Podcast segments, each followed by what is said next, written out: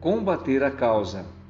Sentados à beira do rio, dois pescadores seguram suas varas à espera de um peixe. De repente, gritos de crianças trincam o silêncio. Ambos se assustam, olham em frente, olham para trás. Os gritos continuam e nada. Veem então que a correnteza trazia duas crianças pedindo socorro. Os pescadores pulam na água. Só conseguem salvá-las às custas de grande esforço.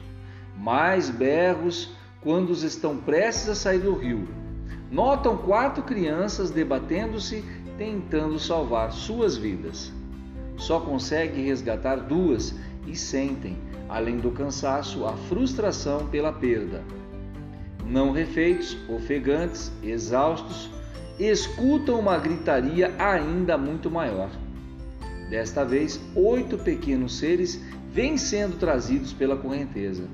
Um pula na água, o outro vira-se rumo à estrada que acompanha a subida do rio. O amigo que pulou na água grita: Você enlouqueceu? Não vai me ajudar? Sem parar o passo, o outro respondeu: Tente fazer o que puder. Vou verificar por que as crianças estão caindo no rio. Combater o efeito é ser eficiente, mas combater a causa é ser eficaz.